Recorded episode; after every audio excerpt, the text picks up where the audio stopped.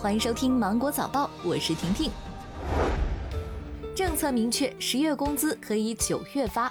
中秋国庆假期即将到来，依据工资支付暂行规定的要求，用人单位遇到节假日期间不能够发放工资的，应该在最近的工作日来发放工资。不少单位会在每个月的五号前发工资，这就意味着十一假期有不少单位九月底就会发放十月份的工资。网友点赞，瞬间元气满满。中国疾控中心流行病学首席科学家曾光表示，人类发现新型冠状病毒的时间仅仅九个月。每款疫苗确切接种后的保护时间有多长，还要做长期的大量的研究工作。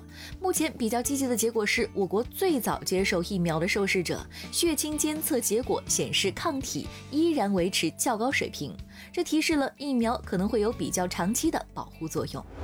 日前，甘肃安南坝野骆驼国家级自然保护区管理局工作人员在整理监测资料过程中，发现有白化野骆驼在保护区黄油沟野生动物饮水池附近现身，这是保护区成立以来发现的首例白化野骆驼。近日，河南郑州的餐馆老板刘先生考虑到环卫工人大部分无法回乡过节，便宴请六十名环卫工人一起吃了顿团圆饭。刘先生摆了十五桌酒菜，还给大家发了月饼。环卫工人们热热闹闹地吃完饭，也主动将桌椅地面收拾得干干净净。网友点赞，以心换心，超暖。据日本共同社报道，东京奥运会相关人士日前透露了简化奥运会的方案。据悉，各国代表团进入奥运村时，作为惯例的入村仪式将不举行。开幕前夕，欢迎 IOC 委员的大规模仪式也取消。赛场装饰拟减少大约三四成。比赛时不会实施使用烟雾等特效表演。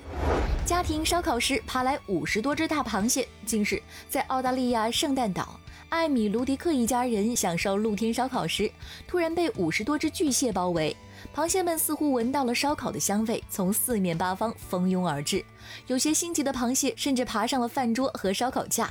不过，这种椰子蟹在澳大利亚属于保护动物，禁止食用。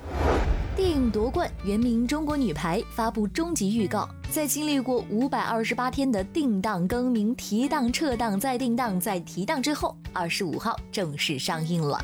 该片由陈可辛执导，巩俐、黄渤、吴刚、彭昱畅、白浪中国女子排球队领衔主演，讲述中国女排在一九八一年首夺世界冠军到二零一九年拿下第十个世界冠军的历史，诠释几代女排人历经浮沉却始终不屈不挠、不断拼搏的传奇经历。